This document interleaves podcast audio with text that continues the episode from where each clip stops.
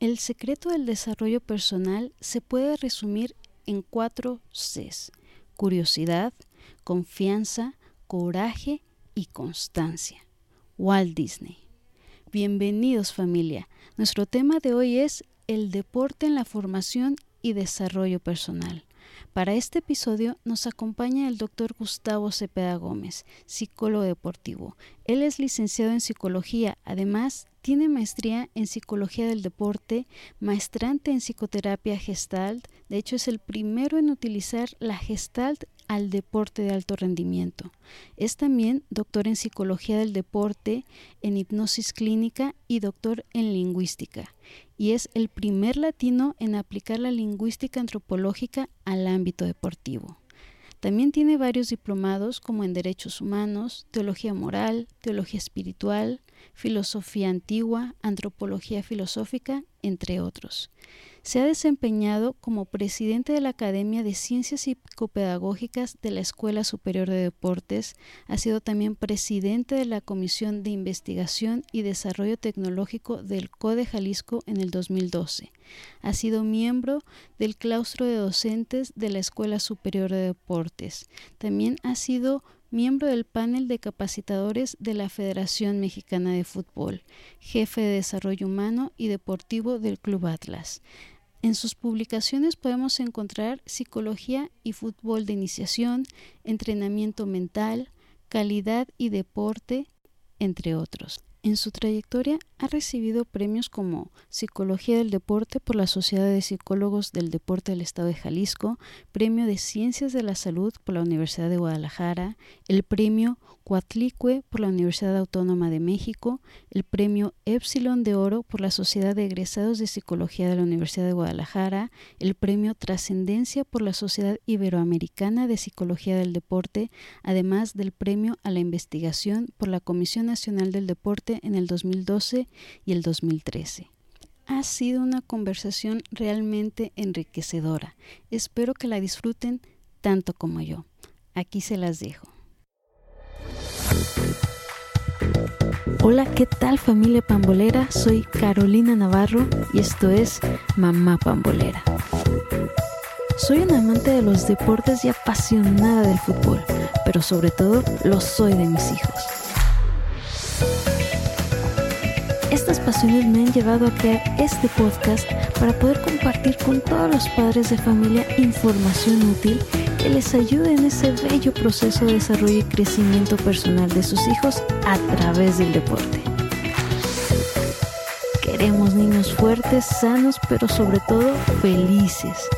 Impulsemos el deporte. Comenzamos. Nuevamente, doctor Gustavo, muchísimas gracias por, por acompañarnos este, en este episodio que en lo personal se me hace de mucha relevancia, muy importante, este, como mamá y que, que, quiere, y estoy seguro también como pues toda la, la, audiencia, que queremos que nuestros niños tengan un desarrollo personal pues íntegro, que sean felices y sobre todo capaces de, de poder este, desarrollar. Muchas gracias, Caro, por la invitación a este tu programa. Gracias.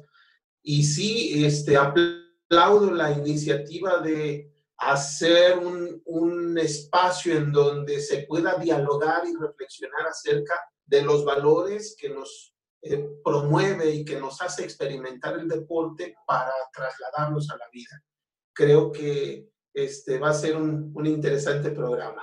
Sí, sí, sí, así es. Y pues bueno, primero yo creo que empezamos por esta parte de entender acerca qué es esa formación, qué es el desarrollo personal en las personas. Hay, hay dos teorías para entender el desarrollo de la persona. Uno es la teoría social y otro es la teoría genética, ¿sí? En la cual se nos dice que el ser humano tiene ya una carga genética en la cual eh, va el paquete con ciertas habilidades, con ciertos programas, en donde el desarrollo humano sería precisamente llegar a ejecutar todo lo que nuestro programa genético tiene. ¿sí? Un ejemplo, si mi padre fue un buen pianista, pues entonces me hereda la habilidad genética de la música y de poder elaborar mejor o con mayor sentimiento eh, esa área, ¿no? Que es la música. Un ejemplo muy clarito es Leopoldo, Leopoldo Mozart con su hijo Mozart, ¿sí? En el cual el hijo lo rebasó increíblemente y le llamaban un niño genio, ¿sí? Eh, vemos eh, muchos ejemplos de este tipo, pero también hay la teoría social en donde se nos dice que el ser humano puede aprender y desarrollarse de acuerdo a las experiencias con las que vive alrededor con sus semejantes, ¿sí? Y que son las propias experiencias y aprendizajes los que van modelando la forma de desarrollarse. Para la psicología social, el desarrollo significa el poder ir transformando lo que vivió anteriormente para el presente, ¿sí? Y que eso le dé una ventaja de sobrevivencia. La teoría social nos dice que el ser humano se va transformando de acuerdo a las experiencias vividas, a los aprendizajes vividos. ¿sí? Pero hay otra teoría en la cual se nos involucra tanto el aspecto biosocial como el aspecto eh, psicosocial, que es una, una interpretación de las dos áreas en donde efectivamente todos los que nos están escuchando o viendo tenemos una carga genética, pero además se suma, y fíjate qué riqueza esto, ¿sí? Se suma las experiencias que vamos teniendo. Es decir, todo lo que mi paquete genético me permite hacer, más los aprendizajes y experiencias que voy adquiriendo. Y eso es lo que se le llama, en esta teoría biopsicosocial, se le llama potencial. Es decir, tenemos un potencial enorme ya de entrada, con una carga genética y con unas experiencias por vivir. Y a esto se le llama potencial. Pero resulta ser, hoy en la actualidad, eh, hará unos 15 años, 18 años máximo, que aparece una corriente psicológica en donde se nos dice que ni lo biológico es totalmente eh, cierto, ni lo social es totalmente cierto. Se nos dice que son las emociones lo que nos hace vivir, darnos cuenta que vivimos y desarrollarnos, que es la psicología positiva. La psicología positiva nos menciona que tenemos unas cualidades generales, unos pilares, y que esos pilares conforme los vamos ejercitando, entonces nos vamos desarrollando en este periodo de vida. En este, en cuanto mayor sea auténtico, en cuanto mayor sea valiente, no valiente en el sentido de pelearme con cuatro o cinco, sino de enfrentar las situaciones de vida. Eh, eh, además, le sumamos una inteligencia emocional. La inteligencia emocional no es aquella que nos ayuda a resolver problemas, sino nos ayuda emocionalmente cómo superar los problemas que tenemos, ¿sí? Ejemplo, se me eh, eh, fallece alguien muy cercano a mí que me duele mucho, pero tengo que seguir la vida, entonces las emociones que tengo me están ayudando a superar la vida, no, pues que no, porque son de duelo. Perfecto. ¿Cómo puedo vivir mi duelo? pero a la vez estándome superando. Esos conceptos de psicología positiva más inteligencia emocional hacen de la psicología de este, de este principio de siglo un desarrollo más integral. No solamente quedarnos en lo social, no solamente quedarnos en lo biológico, sino en la interacción de manera personal con lo que puedo vivir. Eso, eso es el desarrollo del ser humano. No, pues interesantísimo. La verdad es que sí, como bien dice, eh, ya hay un tiempo, eh, que hemos venido precisamente escuchando que ya ese concepto se vuelve cada vez más fuerte, el hablar de las emociones, porque si bien lo dice anteriormente, mm, era como un tabú o era, este, simplemente no no se le daba la importancia que que es, ¿no? De por ejemplo, digo, se me viene a la mente también ahorita el de los negocios, como de un tiempo acá, o a lo que ataca la la mercadotecnia, por ejemplo, es a las emociones, a cómo es que te sientes al adquirir algo, ¿no? Ya no es tanto de que si se ve muy bonito el empaque y eso, digo, sigue siendo relevante, pero, este, también ahora en cómo te sientes, o sea, van ataca mucho a a la emoción. Y sí, realmente antes, eh, sí, recuerdo yo, por ejemplo, también de de pequeña, por ejemplo, a los niños, a los varones, que si lloraban era el: "No, no llores, tú eres niño y los niños no lloran", ¿no? Y ahora es realmente el preguntar: "A ver, ¿estás bien? ¿Qué pasa?", ¿no? O sea, se vale llorar, se vale que expresen, pues, Claro. esos sentimientos para de ahí ya como guiarlo, direccionarlo, ¿no? Exactamente. Esto va mucho con el modelo de educación, ¿sí? En los años 40, que todavía los los años 50, sobre todo aquí en en en nuestro país, que se estaba viviendo la posguerra, ¿sí? A nue nuestro el el modelo educacional era del esfuerzo, era esfuérzate, disciplínate, porque eso te va a alcanzar para trabajar. Esa es la generación de mis padres, ¿sí? Pero y después de ahí salió el modelo, eh, de educación, ¿sí? Aquella persona que era bien educada tenía mayor posibilidad de progreso, de desarrollarse. ¿Y qué era la educación? Bueno, pues todas las reglas de humanidad, ¿sí? Y sobre todo los niños, no meterse en las pláticas de adultos, que y las leyes eran superrespetadas. No se ponía objeción a ninguna ley que dijeran nuestros padres. Usted llega aquí a las 7 de la noche y son las 7 de la noche, ¿sí? Pero mamá, ¿por qué si estoy jugando en? Así nos iba, ¿no? Con la pura Yo yo mirada. exactamente, así es.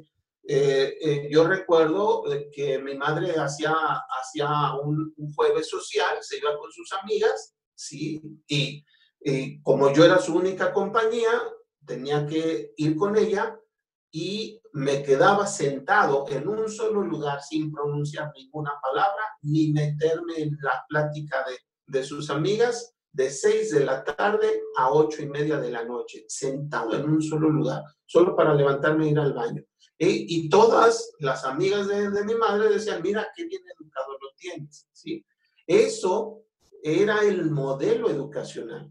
Posteriormente, pasan en los años 70, 80 al modelo de la activación, de la innovación, ¿sí? Hay que inventar algo, hay que proponer algo. La salen también los superhéroes, ¿no? El el este, el hombre X, algo así, la generación Z, este, surgen nuevamente los superhéroes. Batman y Superman quedaron un poquito atrás, ¿sí? Este, pero después el modelo educativo se está dando cuenta que, eh, al pasar de la innovación pasó a la tecnología.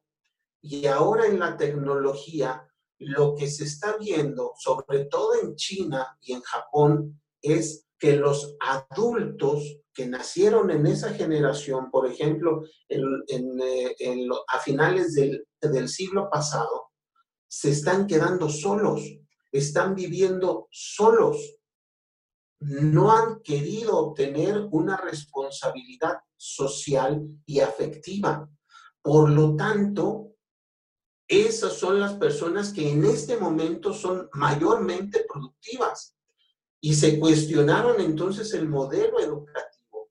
Y, eh, resulta ser que ahora el modelo educativo tiene que ser para educarnos en la intelectualidad, pero también en las emociones, porque en el futuro va a haber analfabetas emocionales, Mm. va a haber unos excelentes científicos, pero analfabetas emocionales.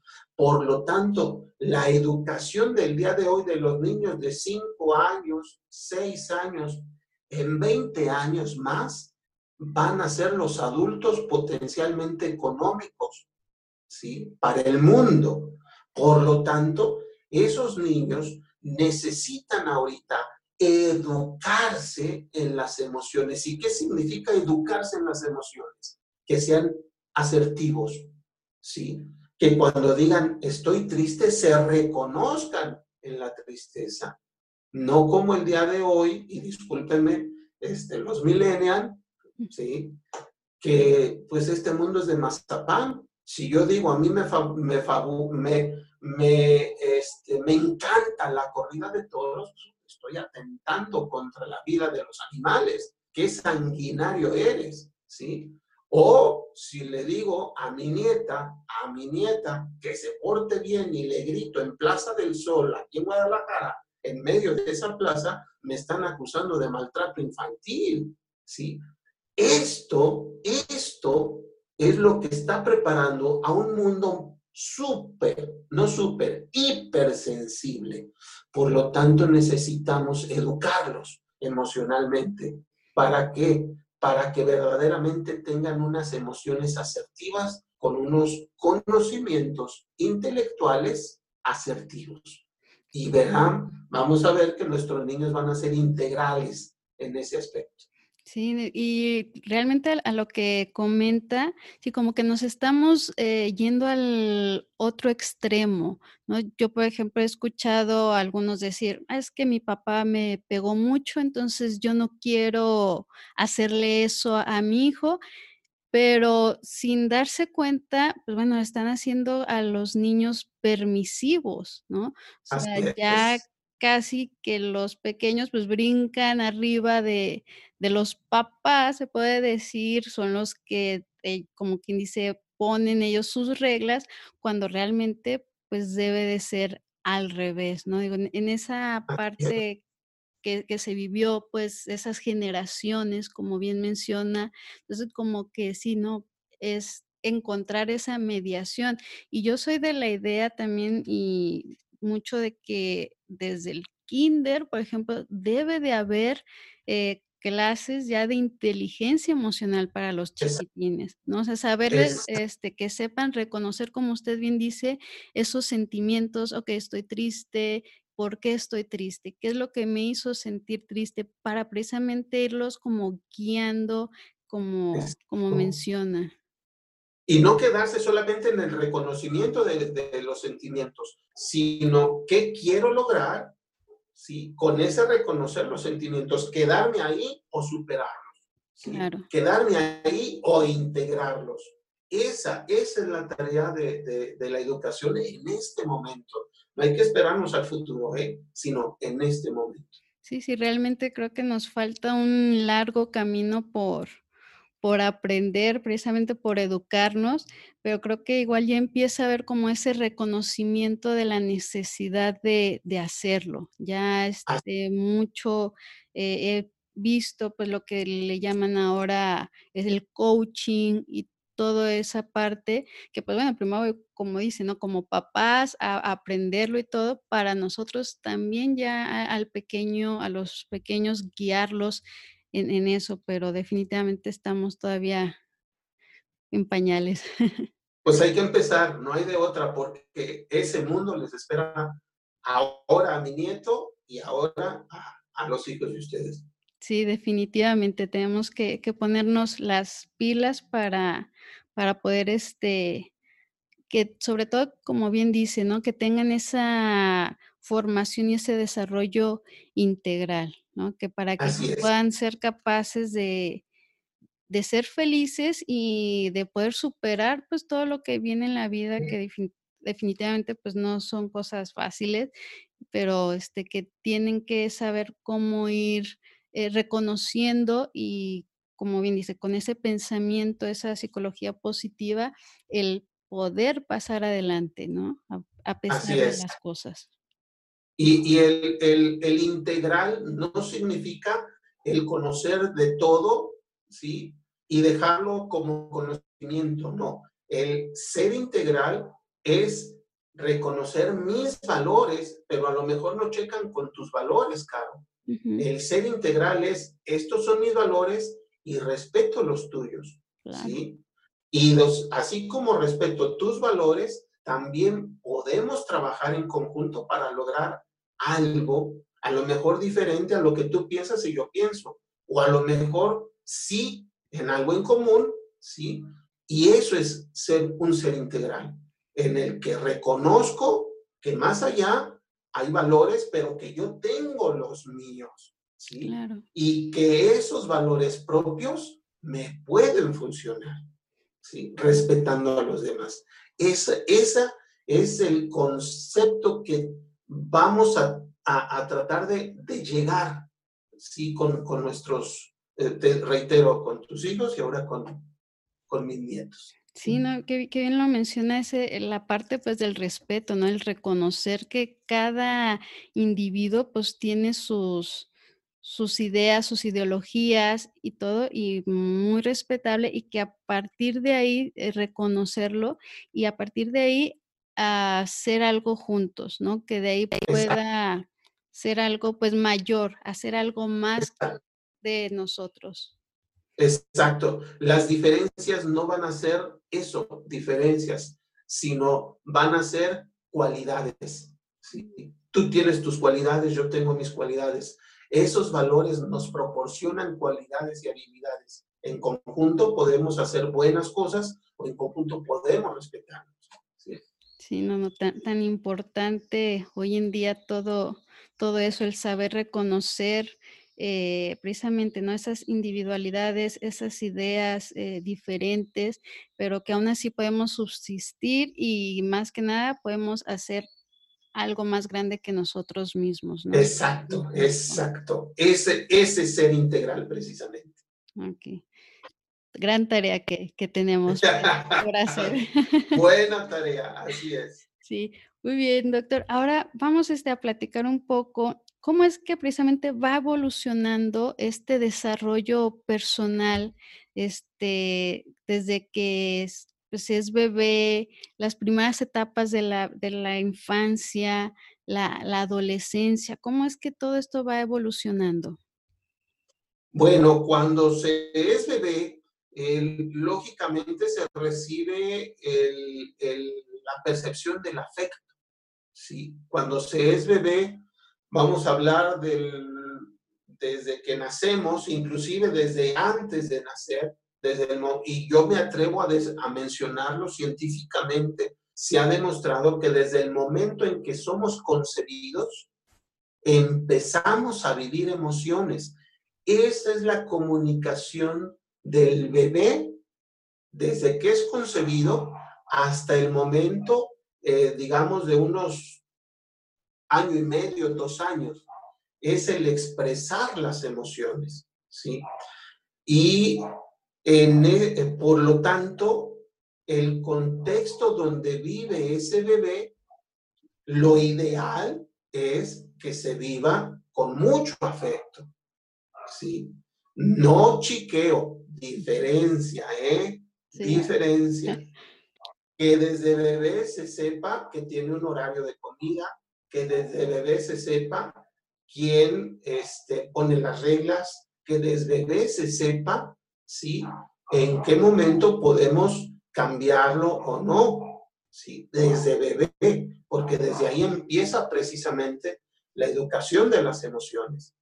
Posteriormente, de los 3 a los 6 años, bueno, en la etapa de bebé también se van madurando el sistema nervioso central, que es por donde capta el niño las emociones, ¿sí? el bebé.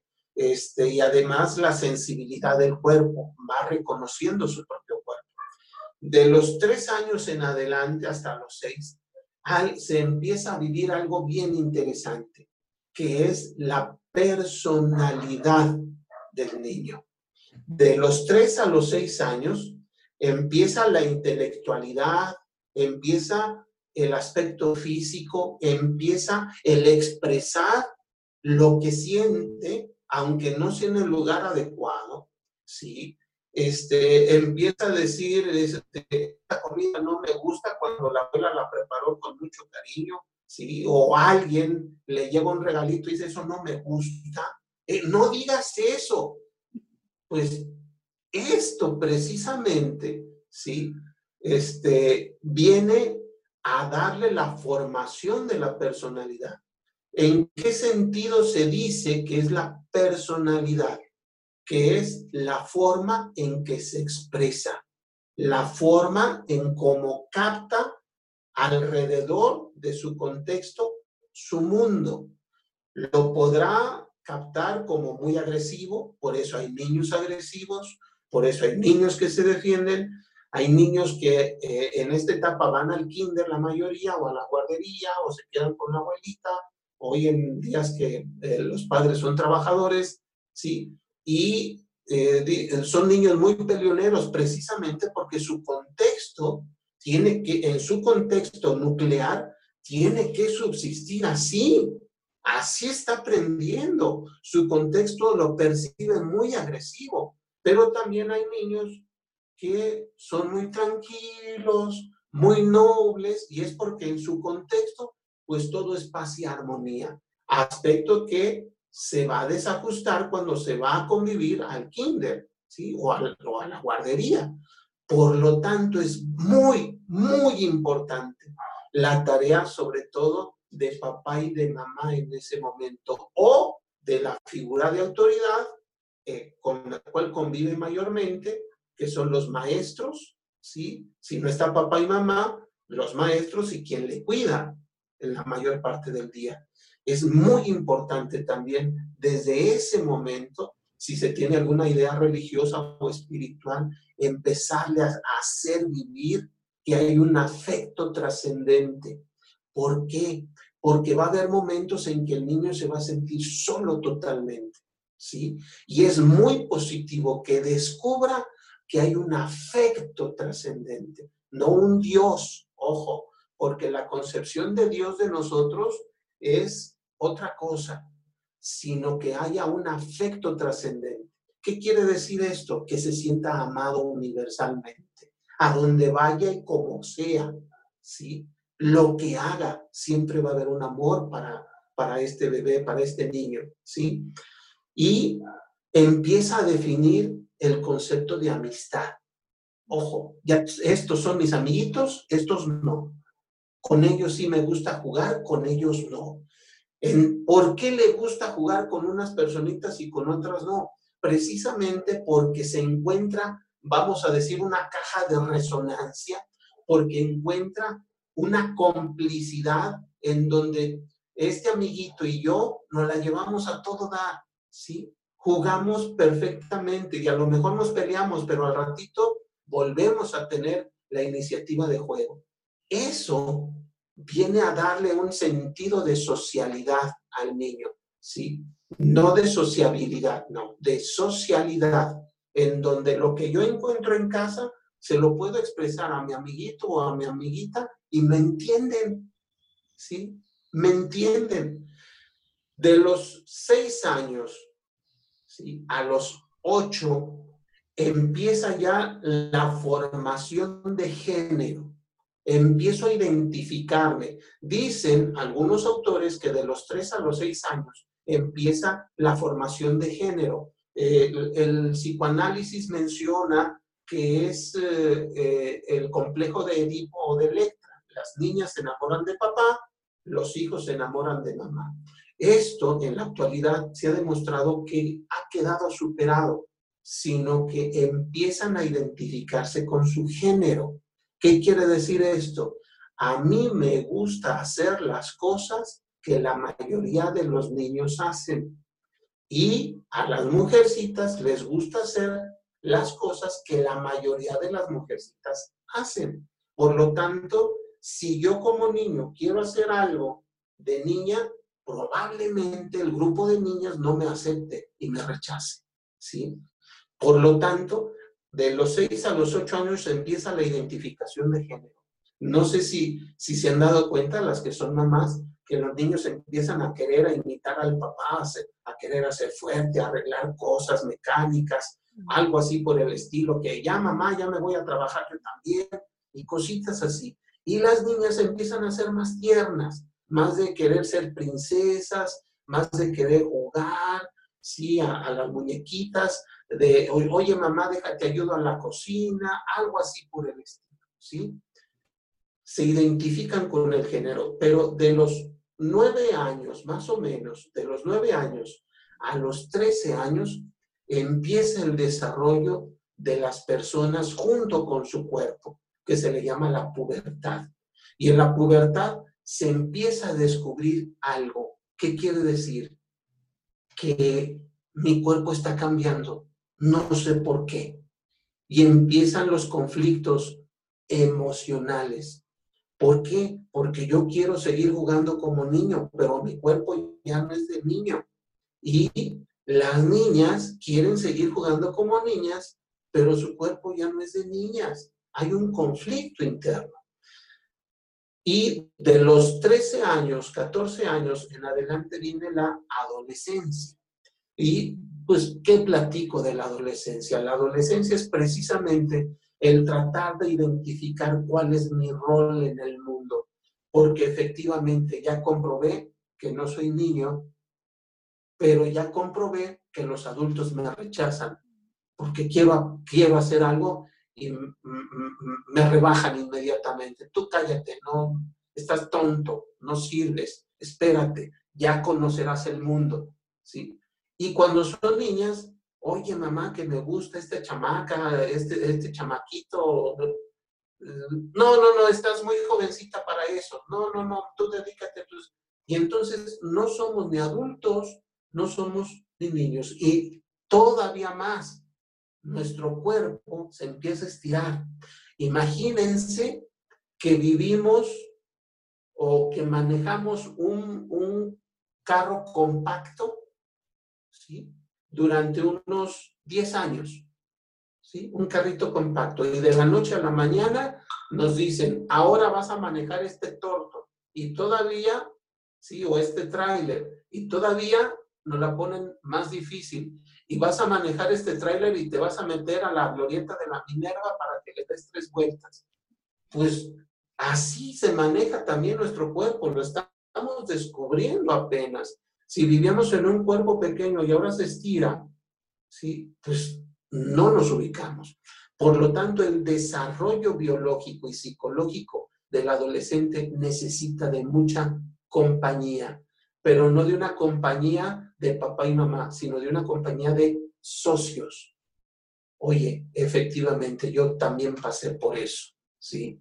Y a lo mejor por tu aspecto corporal te vas a caer y se van a reír. No es que se burlen de ti, es porque a veces suceden cosas graciosas con lo que todavía no sabes manejar. Sí, eso.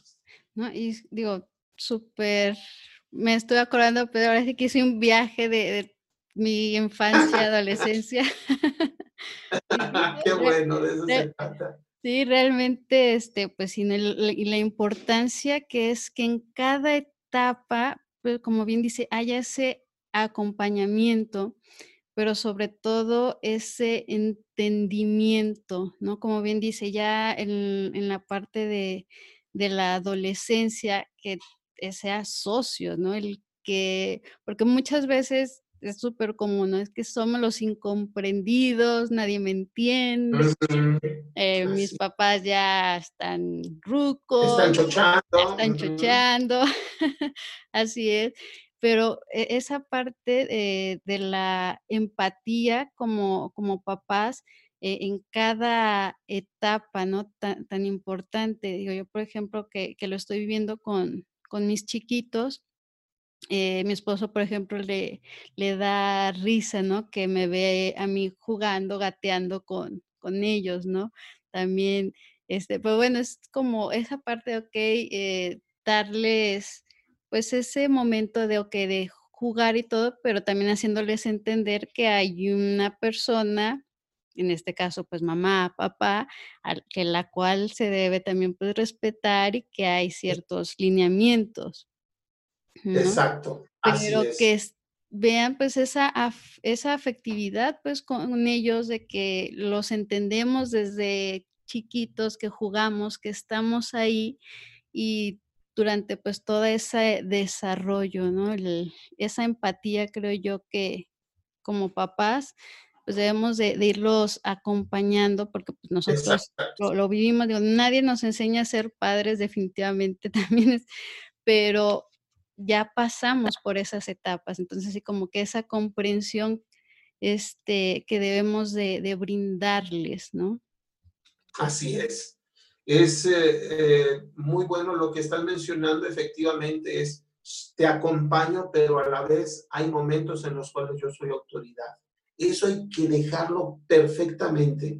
Mm, dicen que es difícil ser amigos de nuestros hijos. Sí, sí, efectivamente es muy difícil ser amigo de nuestros hijos, pero podemos tener una relación de padre-hijo e amistosa, que es diferente. Sí. Sí, sí, porque yo también he escuchado mucho esa parte de que algunos, es como muy dividida esa idea, ¿no? Del yo soy amigos de o amiga de, de mi hijo, de mi hija, y otros que dicen, o sea, yo soy la mamá, y así es como deben de, de entenderlo, o sea, soy, tienes tus amistades, pero yo soy tu madre, yo soy tu padre, pero como bien dice, yo, yo opto más por, por ese balance, ok, sí, este es el respeto ante todo por la persona que, que, es mamá, papá, pero que está esa eh, afectividad eh, de comprenderlo y que claro que puede haber una relación totalmente pues amistosa. ¿no? así es, así es, totalmente, puede haberla. Ah, perfectísimo. Y ahora sí entramos en esta parte de también medular de, lo que trata el podcast también, que es, son los deportes. ¿Cómo es que influye pues, el, hacer una actividad física, el deporte, en todo este camino, en todo este proceso, infancia, adolescencia, a este desarrollo de, de los niños? Fíjate que eh, yo me enamoré de la psicología del deporte precisamente porque vi en la psicología del deporte la enorme ventaja que se tiene, que el propio deporte expresa valores y esos valores se experimentan. Y, esa, y esos valores que da el deporte, al experimentarlos, vivirlos en carne propia, ¿sí? en donde no hay consecuencias terribles, ¿sí? puedo trasladarlos a la vida. Y resulta ser, algunos entrenadores o en el ámbito deportivo se dice, como se entrena, se compite. ¿sí? Pero también hay algunas personas que hemos dicho, como se entrena, se compite, ¿sí? Y como se entrena, se vive. No hay mejor laboratorio para conocer a la persona que en el ámbito deportivo. Leí un artículo del área de investigación de Sony, de esos de los aparatos Sony, ¿sí?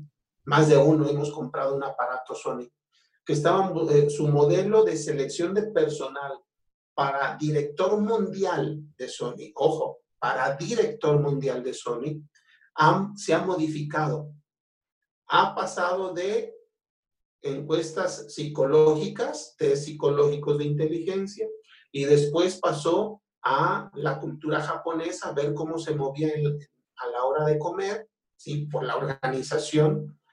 Y ahora en día lo han pasado a un test ¿sí? de competencia, ya sea de golf, ya sea de tenis. Le preguntan qué deporte le gusta, ¿sí? y buscan entre su staff de socios, ¿sí? Un ex campeón mundial del deporte que le guste al candidato. Por ejemplo, tenis. Y pues buscan a un ex campeón mundial de tenis, por ejemplo, Iván Lendl, ¿sí? Y lo ponen a jugar contra Iván Lendl. y empiezan a ver las reacciones, si es un juego precavido del próximo eh, eh, director internacional, si es un juego atrevido, ¿sí? Cómo reacciona con el rival, en los momentos más difíciles del partido, cómo reacciona. Por lo tanto, y han tenido un 90% de asertividad, ¿sí? Al elegir a la persona que quieren cómo se maneje la empresa de acuerdo a cómo juega, ¿sí? Por lo tanto, quiero decir esto, tal, tal como se ha formado la persona, se expresa en el deporte. Pero resulta ser que en el deporte hay etapas.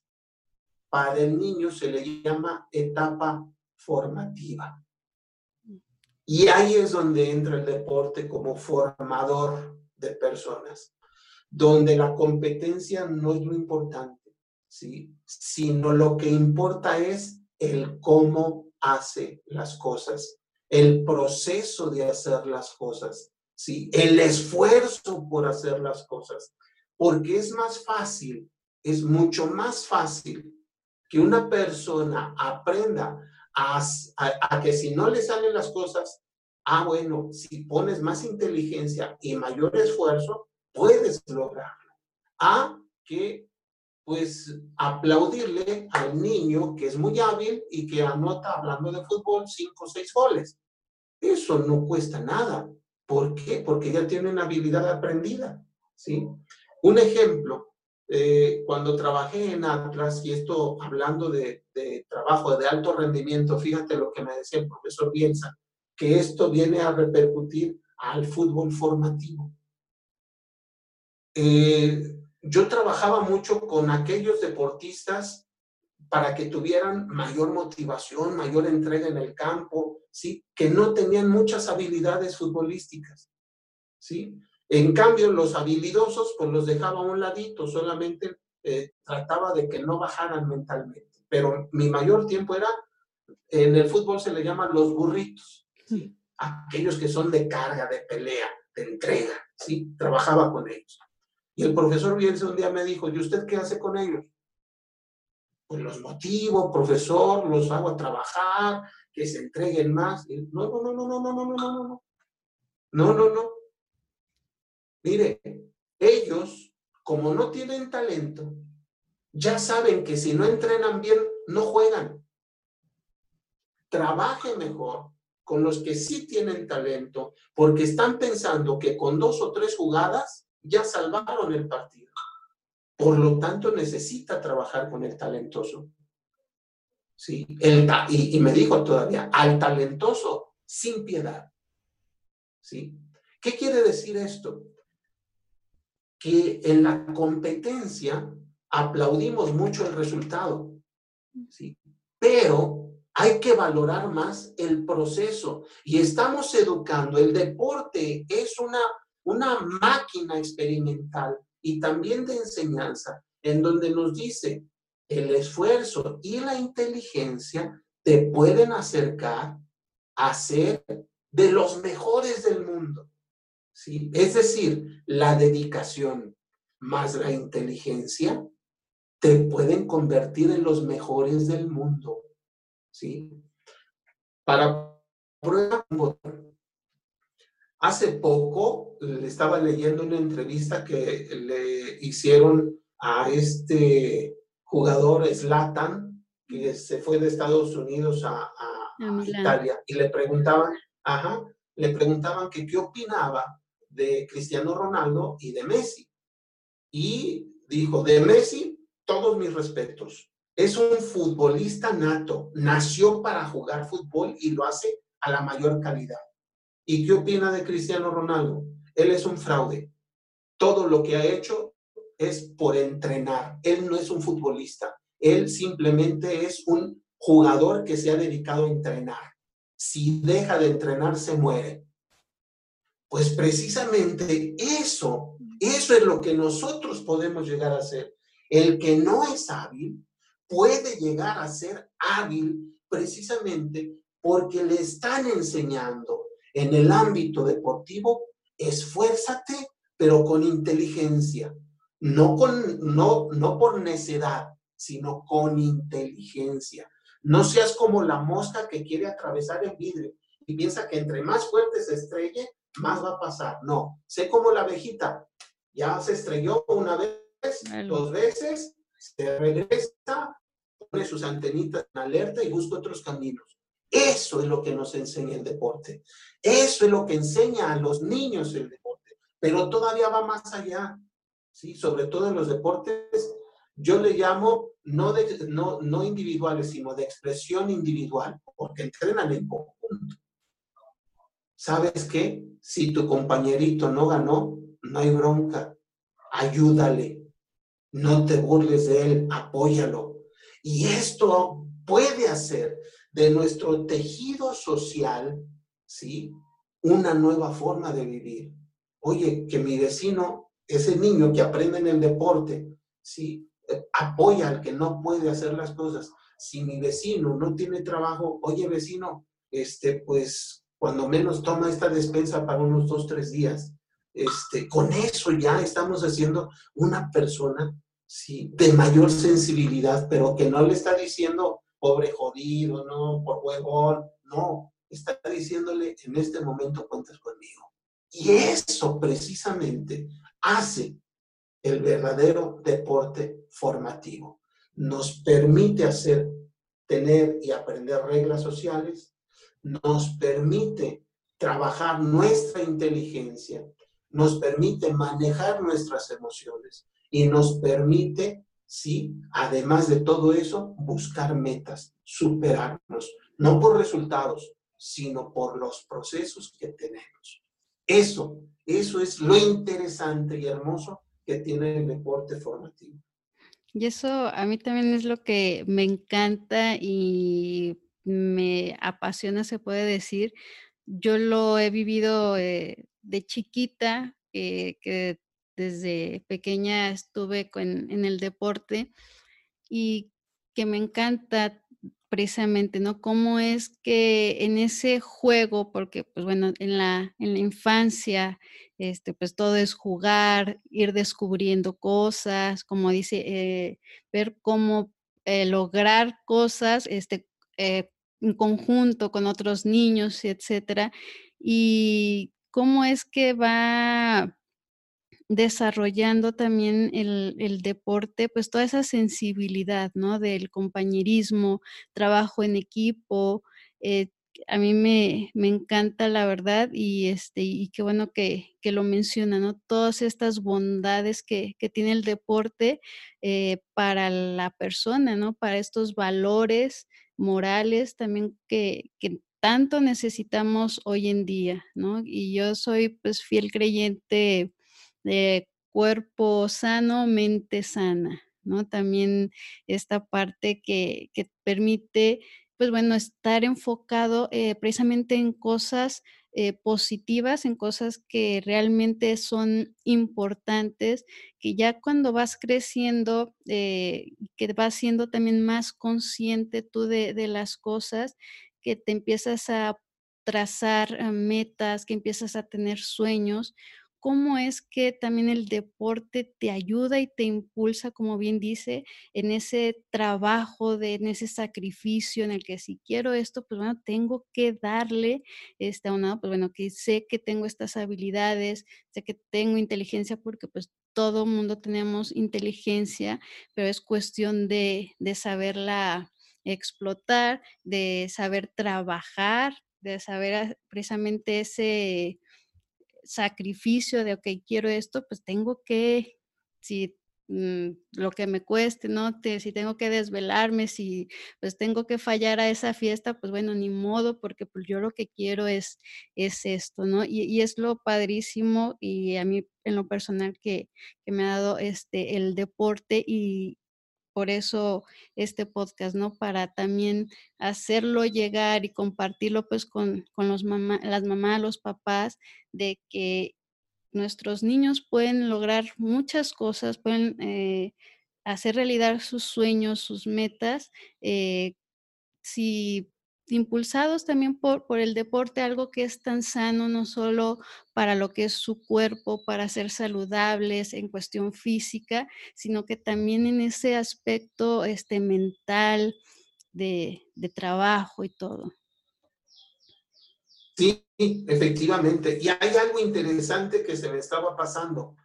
En el deporte formativo también nos enseñan a que en la regla, en la disciplina hay reglas y en esas reglas hay consecuencias. Es decir, no, no es que sean permisivos, sino no son consecuentes. Toda acción que se realiza tiene una consecuencia en el ámbito deportivo y así es en la vida. Toda acción que se realiza en la vida tiene una consecuencia. Y esto también, fíjense qué curioso, jugando el niño lo aprende y lo lleva a casa. Por ejemplo, podemos decirle al niño, si no tiendes tu cama, no va a haber desayuno. Es como en el juego. Si tú cometes una falta, te van a, te van a amonestar o te van a expulsar.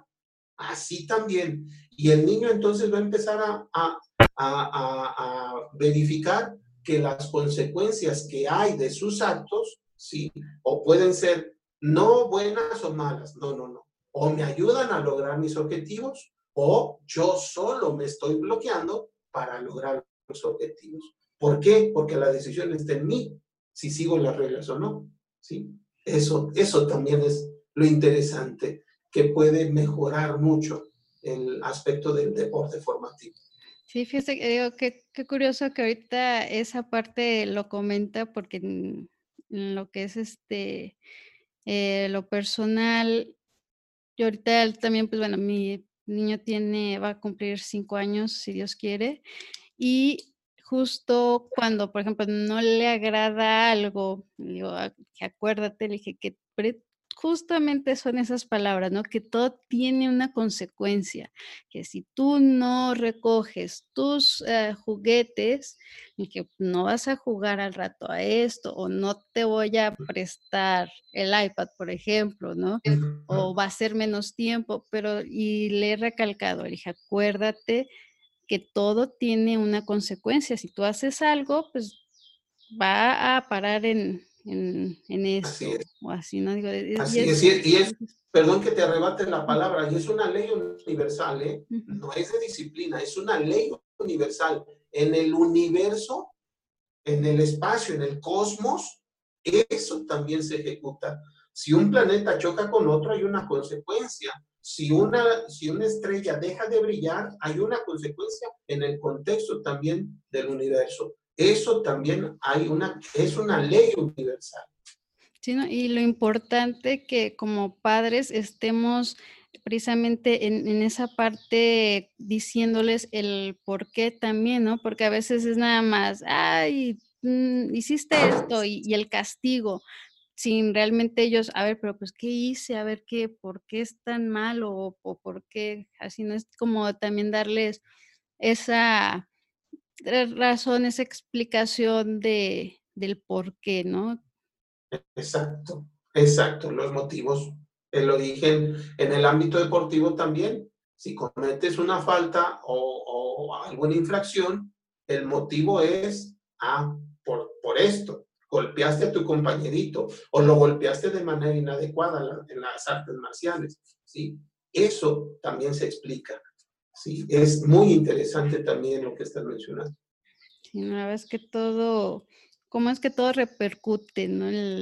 cómo influye y demás, y sobre todo pues en, en cada etapa, como bien menciona, ese definitivamente los valores que se van dando, que e, es, increíble. A mí, como le comenté, es un tema que en lo personal me gusta muchísimo, me apasiona por que lo he vivido, ese, de todas esas bondades y que pues qué mejor, sobre todo para la actualidad en la que estamos, tantas cosas que estamos viviendo como país, eh, vemos a nuestros jóvenes a veces tan perdidos, se puede decir, y qué mejor que podamos rescatarlos con algo tan lindo, la verdad, que, que ayuda muchísimo como es el, el deporte, la actividad física, ¿no?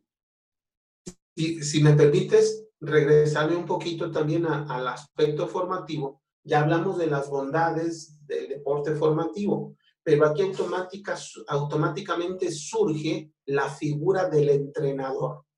Si nosotros como padres de familia queremos llevar a nuestros hijos, hay que tener un ojo clínico con qué tipo de entrenador lo queremos llevar. Eh, he visto entrenadores que les exigen como si fueran jugadores, hablando de fútbol, como si fueran jugadores de primera división. Haz el recorte, muévete así, haz esto, haz la pantalla. Discúlpenme, en un deporte formativo son niños de 3 a 8 años, todavía no captan el aspecto técnico-táctico de un partido de fútbol.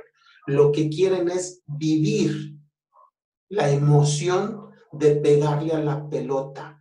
Lo que quieren es vivir la emoción de estar jugando con mis compañeritos y a lo mejor que mi papá o mi mamá me vean o mi abuelita. Eso es lo que quiero, ¿sí? Y no atropellar y tropezar y pasar por encima de un rival.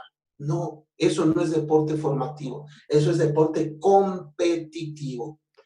Y ojo, necesitamos buscar un entrenador que sea capacitado en el aspecto formativo, en donde aplaudan las buenas jugadas, que si cayó el gol, perfecto, cayó el gol, fue gol de todos, anotado por fulanito, perfecto, pero fue gol de todos, ¿sí? Y no esperar a que, muy bien, fulanito, perfecto, y tú, Pedrito, ¿por qué no pones atención? O tú, Luisita, necesito que corras más y que entres más fuerte.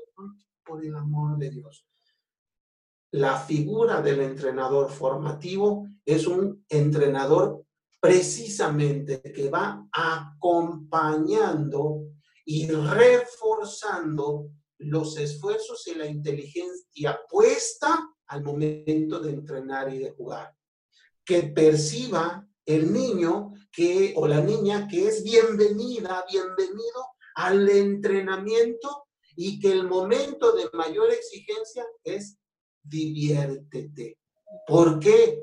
Porque en el momento del partido yo no te quiero poner presión. Sí te voy a exigir, pero no te voy a presionar. Ojo con esto. Mm. ¿Sí? Y también nosotros los papás y la mamá necesitamos una educación en el deporte formativo. ¿Sí? ¿Por qué? Oiga, ¿por qué no metió a mi hijo? Ay, es que mire, no, no, no, si Pedrito es re malo, el cabrón. Y mi hijo es bueno para anotar goles. Eso, esas expresiones, estamos mencionando que nuestros hijos son superiores a otros. Y sí, nos gusta que sean superiores a otros, pero que no dañen a los demás. ¿Sí? Ojo con esto. Los papás también necesitamos acompañar y aplaudir los esfuerzos, progresos que se tengan de manera inteligente, no caprichosa. Ojo con esto, porque también eso es el deporte formativo. Este, lo voy a mencionar, a mí me han llegado niños, niños de 8 años, en donde sus padres me dicen, prepáralo Gustavo porque quiero que llegue a primera división por el amor de Dios, primero garantízame que te va a vivir mañana, mi hijo. Sí. Y primero que disfrute su niñez. Déjalo y que él a los 14, 15 años tome la decisión a qué se quiere dedicar. Esto, esto viene mucho también a la reconsideración de nuestros padres. Los vamos a meter al ámbito deportivo, ¿para qué? para que se forme o para exigirle que sea un triunfador. ¿Un triunfador de qué? Que tenga éxito en qué? A los ocho, nueve años, por el amor de Dios. ¿Sí? Recuerdo una, una entrevista que le hicieron a Messi y le dijeron, este, ¿por qué el fútbol y no otro? Y Messi contestó algo bien hermoso, bien hermoso, muy parecido a lo que decía este, el Papa Francisco cuando le preguntaron por qué quiso ser sacerdote. le preguntaban a, a, Messi, ¿por qué el fútbol y no otro? Y decía, porque yo veía a mi abuela cuando se emocionaba cuando yo jugaba fútbol. Mm. Imagínate, o sea, le nació el gusto del fútbol porque su abuela le aplaudía, le gritaba, se emocionaba. Imagínate, mm. gracias a la abuela tenemos a Messi. Gracias, abuela. Y, el Papa Francisco también dice eh, en una, una vez con, en un encuentro de jóvenes, recen como rezaba mi abuela. Porque al rezar, como yo veía como rezaba mi abuela, entendí que había un Dios que nos quería y yo quería conocer ese Dios. Imagínate, o sea, en los momentos de formación, ¿sí? Que, que los niños nos vean el gusto, no que nos vean el odio, las ganas o la ansiedad, ¿sí? Por eso hay niños presionados, por eso en nuestra cultura hay niños que al momento de tomar decisiones no saben qué hacer o les tiemblan las patitas. Y también en adultos, en el momento de tirar un, tiro de penal, no saben qué hacer. Por eso la mayoría de los mexicanos todos fallamos, en los tiros de penal. ¿Por qué? Porque siempre queremos ser exitosos. Hasta uno dijo, pues ¿por qué no soñamos cosas chingonas? No, no las sueñas, mi hijo, las vive. Vívelas, exactamente. Así es. No, sí, eh, y qué, qué importante es eso, digo, el, ejemplo que, que da este, los padres, ¿no? A veces no, no nos percatamos, pero los niños observan todo y aunque no lo digan, ellos están pero viendo y lo tienen tan aquí, este, que aunque uno tal cual no les esté dando el sermón, eh, pero ellos al ver las actitudes y todo, es lo que siguen, el, ejemplo arrastra. Así es, decía mi madre, Gustavo, ten cuidado cuando tengas hijos porque son los peores jueces. Entonces, hay que hacer las cosas con gusto, que vean nuestro gusto, que vean nuestra pasión por hacer las cosas. Y creo que esa es la mejor enseñanza que podemos hacer y verlos a nuestros hijos desarrollarse, ¿sí? apoyarlos con gusto, con gusto. Sí, sobre todo eso, ¿no? El, verlos cómo disfrutan y verlos realmente con esa sonrisa, con esa alegría al hacer las cosas es realmente único. Y que te vean a ti, Caro, y que te vean a tu esposo disfrutando eso precisamente que están haciendo. Sí, que si, por ejemplo, ya en, en, artes marciales ya sabe tirar una patada y no la hace bien, sí exigirle, porque ya lo sabe hacer, ¿sí? Exigirle, no presionarlo, exigirle, que es diferente, ¿sí? Pero en el momento de competencia, apoyarlo, verlo disfrutar en los entrenamientos, eh, que, que, que, te vean alegre, contenta, que si perdió, fue eliminado, no hay bronca, amigo, aquí no se acaba el mundo, vamos, ándele a seguir entrenando y a superarse y listo. Te voy a mencionar tus fallas, estas fueron tus fallas desde mi punto de vista, pero tu entrenador es el que tiene la última palabra en el ámbito deportivo. Así que, órale, no fuiste el mejor, no fuiste campeón en este día por algo, te faltó, pero que puede ser, sí, sí lo puede ser.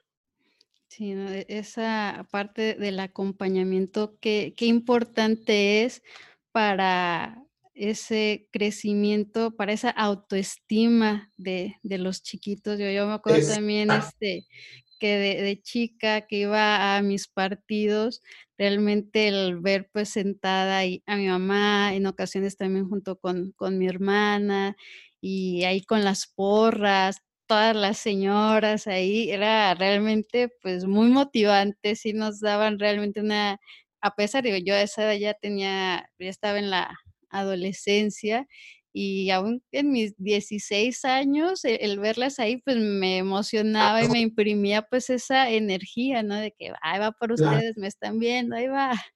Así es. Con, con mi chiquito, que bueno, este, el año pasado justo entró a, a la academia de, fútbol ahí en su escuela y no, encantado y más nosotros, ¿no? de, verlo ahí correr y todo, porque yo obviamente cero eh, técnica, ¿no? Porque, pues, él no había jugado ni nada, corriendo él como alma libre por por toda la Claro, cancha, claro. disfrutando Así es. Y nosotros acá echándole porras y todo, y todos los papás, ¿no? Realmente que se pasa es un ambiente muy lindo, eh eh, muy familiar el que se vive, todo mundo, pues, todas las mamás echando porras, pues, a los niños y y demás, es algo increíble. Y realmente cómo ellos también sienten esa vibra, pues, sienten que estás tú ahí presente, o sea, sí lo confirmo totalmente, porque, pues, yo, este, él veía, ¿no? Así yo: "Vamos", le decimos pechocho a mi niño, ¿no? Entonces: "Vamos, pechocho", y, este, y no, hombre, él hasta fruncía así su su ceño, así como que: "Ah, sí, sí puedo, y ahorita les voy a demostrar", y ahí va atrás del balón otra vez, ¿no? Entonces, Exacto, lo exacto. disfruta y realmente como papás es algo increíble, es algo único, definitivamente. Exacto. Eso se marca en la vida de los de los hijos, se marca, ¿sí? Me apoyaste en el deporte, ¿cómo no me vas a apoyar en la vida? Sí, sí, no, Así es. es es algo que que queda en ellos, y desde chiquitos, ¿no? Irlos, eh, alimentando con con esos recuerdos que, pues, a ellos los va a fortalecer también, ¿no? Muchísimo en en momentos que ellos sientan, pues, cierta, este, como dices, soledad o al algo que haya pasado, ellos pueden remontarse a a esos momentos en los que uno estuvo presente, en los que uno está ahí con ellos apoyando y todo, y eso como que, pues, sí da el levantón, ¿no? El Claro que sí, efectivamente. Eso es lo hermoso que tiene el deporte, Sí. a excepción de otros ámbitos de vida. Eso es lo hermoso. Sí, definitivamente, a mí a mí me encanta, y ahora que que lo vivo, este, ahora como mamá, pues, me me encanta aún más. Claro, entendible totalmente. Sí, y bueno, este, doctor, ya para, este, cerrar, eh, había unas preguntas, eh, que, por ejemplo, a ver si nos pudiera apoyar, ¿qué tipo de de deportes o de actividad física son recomendables de acuerdo a las edades, no? Para precisamente tener esta esta formación. De acuerdo a las edades, muy buena pregunta. Yo sugiero que los niños, ha hablo niña, niño en general, los niños empiecen con actividades grupales, ¿sí? Deportes de grupo, ¿sí? Digamos, de los 3 a los 6 años, deportes de deportes de conjunto, ¿sí? Hay personas que los meten, eh, en actividades individuales, que es karate, taekwondo, está muy bien, está perfectamente bien, porque les enseñan una disciplina, ¿sí? Correcto, y y enmarcan muy bien la disciplina. Pero aquí viene algo interesante, las amistades empiezan a ser unipersonales en ese ámbito deportivo. Por lo tanto, el el aspecto natural que se vive en la escuela, en la casa, es de hacer sociedad, ¿sí? Por lo tanto, yo sugiero, es una sugerencia, no quiere decir que sea una ley, ¿sí? Que esté 1 o 2 años en el ámbito colectivo, y si no le gustó el deporte colectivo, se pase al deporte individual. Ahora